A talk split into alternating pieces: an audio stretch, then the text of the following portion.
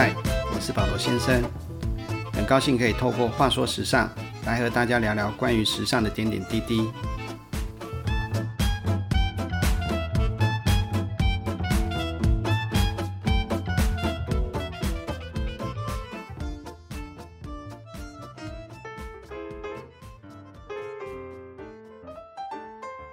Bonjour，这次我们来谈谈跟法国巴黎有关的话题。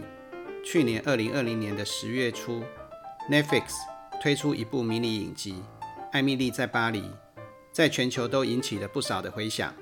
影集一度荣登排行榜第一名，相信许多人都为片中女主角艾米丽这个美国年轻女孩单枪匹马去巴黎的行销公司任职所经历的一切感到好奇。借着女主角所遭遇的种种经历。来阐述美法两国因文化差异所产生的现象及观点，正是这一部影集的卖点之一。其次是艾米丽这个 Z 世代的行销菜鸟，如何善用手机经营自媒体，让巴黎的老鸟们刮目相看，也和当今自媒体当道的实际情况非常贴切。或许有些人觉得这部片把巴黎过于美化，与事实不符，或是艾米丽不过是个菜鸟，但她许多行头可都价值不菲。这部分也缺乏说服力，但毕竟这是戏剧，我们就用轻松的态度去欣赏就好，不必过于认真。倒是保罗先生，毕竟也在巴黎待过几年的时间，念书、工作都跟这个影集的故事背景、时尚行业有关，所以在欣赏影集时特别有感触。今天我们就从《艾米丽在巴黎》这个影集聊起，让保罗先生以服装设计师的角度来谈谈巴黎。在影集第二集的一开头，艾米丽一出门就踩到了巴黎的特产狗屎。如果你曾经去过巴黎，那你一定对巴黎的狗屎印象深刻。巴黎的爱狗人士非常多，重点是随处让狗狗方便，似乎大部分巴黎人也都能够忍受。因此，走在巴黎的路上，千万别被到处都有的别致小店所吸引，而误踩了地上的黄金。其实，巴黎市政府的清洁队有特别的装备用来处理这些排泄物。如果你看到有人骑着摩托车，拿着一根吸尘器的吸头，沿路吸吸停停，没错，你看到的就是黄金猎人。这虽然和话说时尚所讨论的方向没有什么关联，但因为保罗先生也算是去过世界不少地方，从来没有一个地方是如此默许狗狗随处方便，因此还是忍不住要说一下。但还是有个跟趋势有关的点，那就是当初我看到巴黎人如此爱狗时，当下有个想法。就是在那个还没有人为宠物打扮的年代，或许帮狗狗设计衣服会是门好生意。但当我把这个点子告诉好友时，当场被打脸。一直到现在，在和那位好友相聚时，每每提到这件事，两人都相当的扼腕，后悔当初没有去做。什么是保罗先生说的趋势？这不就是个活生生的例子吗？如果当初真的去做，就是引领流行了。法国人很喜欢说的一句口头禅。C'est la vie，这就是人生。似乎任何事都能用这一句话一笔带过。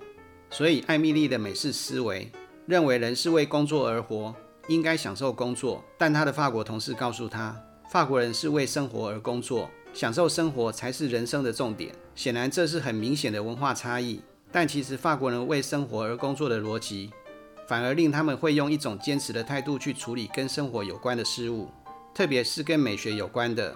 譬如美食、艺术和服装。举个例子，刚好也是影集中有提到的点：面包。法国面包举世闻名。艾米丽第一次吃了一口法式巧克力面包，简直惊艳到下巴掉到地上，忍不住马上要 PO 到 IG 上。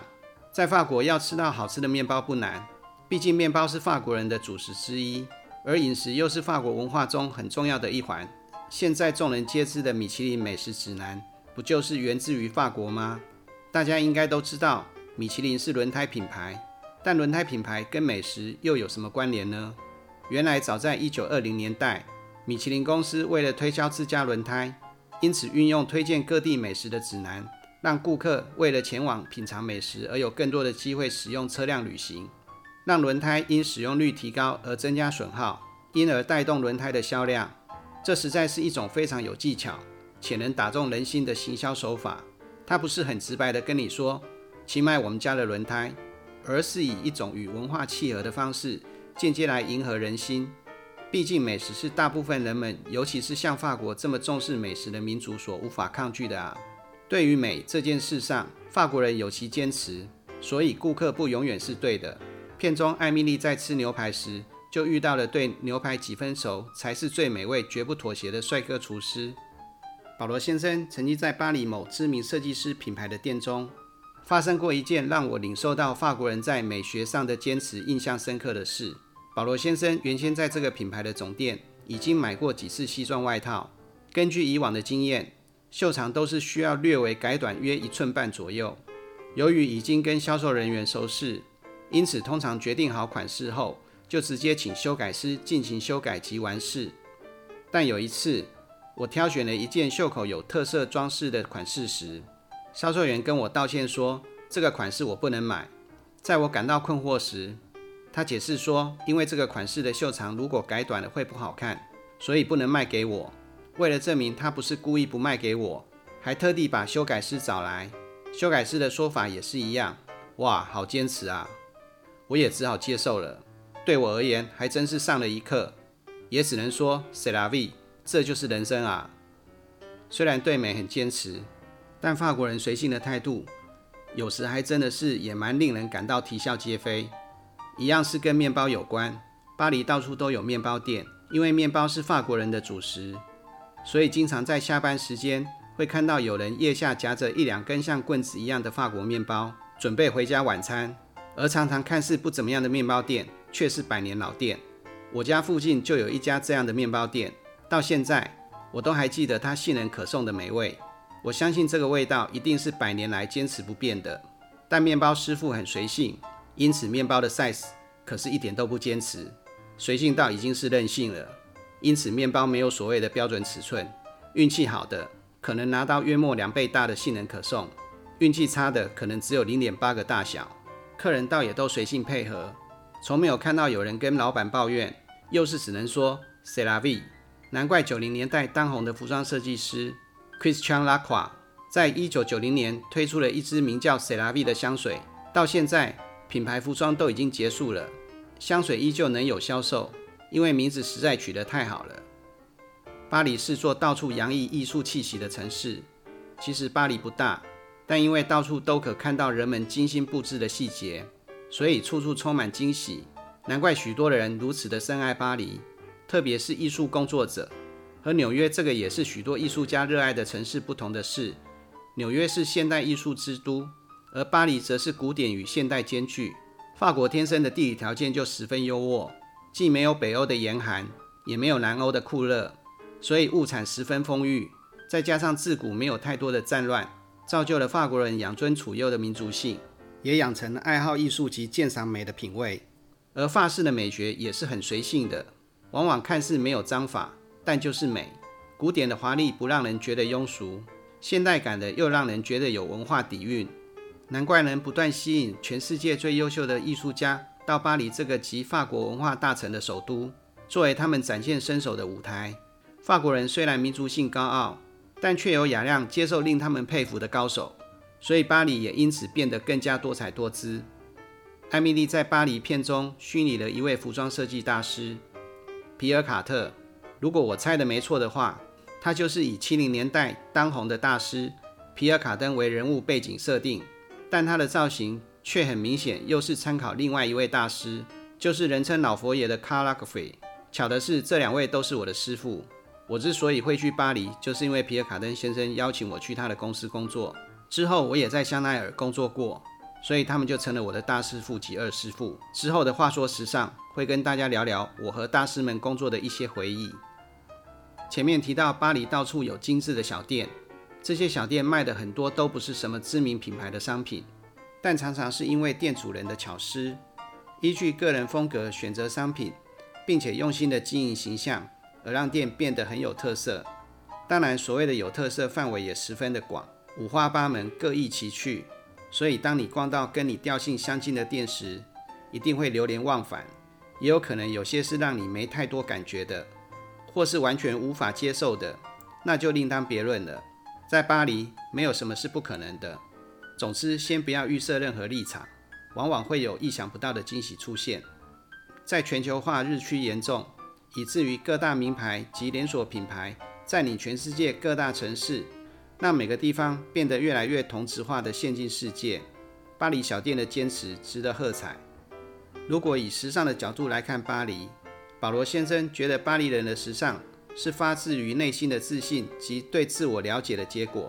在这个引领全世界流行的时尚之都，你看到的每个人都是很真实的，在穿着打扮上表现出美学的涵养及个人的特质。应该说是从对自我的了解出发，然后再去选择适合自己的装扮。所以你不会像在东京涩谷街头一样，只要坐在路边的咖啡厅观察个半小时，就知道今年流行怎样的款式了。因为那些款式不断的从你面前出现，只不过是穿在不同的人身上而已。这样的情况在巴黎不太会发生，因为巴黎虽然是时尚之都，但每个人反而不会太去在意现在流行什么，颇有一种时尚由我定义的味道。所以坐在巴黎街头的咖啡馆。能欣赏到比世界其他城市更精彩的街头时装秀。巴黎既然是以时尚著称，自然有许多逛街购物的地方，而且是很全面性的，从名牌到个性品牌，甚至平价批发品牌应有尽有。而其中，保罗先生最喜欢的一个区域是位于巴黎市区的马黑区。马黑区是一个很特别的区域，相较于巴黎其他地方，它还保留着19世纪以前的巴黎街道样貌。这里也是许多特色品牌及 local 设计师小店的聚集地。除此之外，人文气息十分浓厚。位于其中的福日广场 （Place des Vosges） 被誉为巴黎最美的广场。著名的法国大文豪雨果的纪念馆就位于此。雨果笔下悲惨世界的街道景观，不知道是不是跟马黑区很像。附近还有立体派大师毕卡索的美术馆，也非常值得一游。时装设计大师三宅一生的巴黎总部就位于福日广场旁，品牌也经常在此举办时装秀。下次有机会到巴黎，非常建议到此一游。即使你已经去过了，相信每次都能让你有不同的体会。但千万记得，巴黎几乎所有的商店都在晚间七点就打烊了哦。如果去得太晚，来不及逛完，那也只能说 c'est la vie 啦。